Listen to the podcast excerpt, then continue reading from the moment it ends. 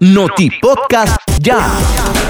El adulto mayor José Durán Mendieta, de 68 años, murió quemado esta madrugada al incendiarse su vivienda ubicada en el barrio Quintanina, en el distrito 4 de Managua. Conocidos dijeron que don Chepito vivía solo en la casa solidaria que el año pasado le entregó la alcaldía de Managua. En el inmueble almacenaba ropa usada que comercializaba en el mercado oriental. Bomberos y policías investigan las causas que provocaron el siniestro.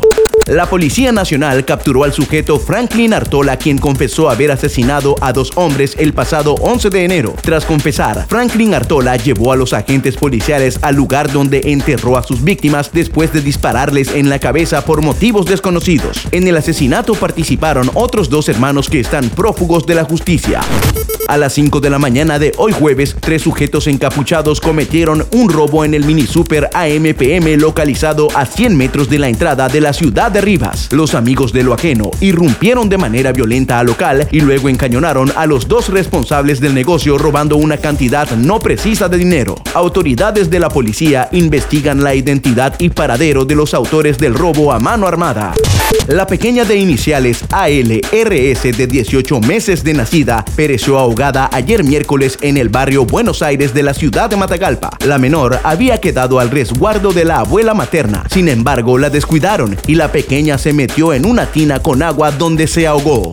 Avanza a buen ritmo la Jornada Nacional de Vacunación en Nicaragua. Desde el 6 de enero hasta la fecha, se han aplicado cerca de 16 mil dosis de vacunas contra la influenza. Esta campaña está dirigida a proteger a las personas de 50 años y más que padecen de enfermedades crónicas y que no pudieron vacunarse en el 2020. La jornada concluirá en los primeros días del mes de febrero y la meta es inmunizar contra la influenza a más de 21 mil personas. La alcaldía de Managua presentó el avance de los proyectos del Plan Invierno 2021. El plan incluye la séptima etapa del revestimiento del cauce La Primavera en el Distrito 7 de la capital. El proyecto tiene una inversión de 10 millones de córdobas y eliminará un punto crítico y transformará la vida de 1.500 familias que viven en los alrededores del cauce.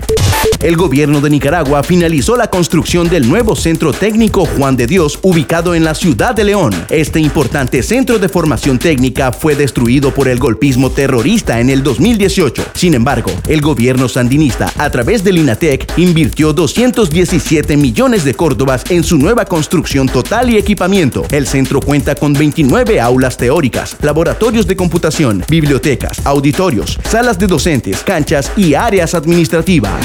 Podcast ya.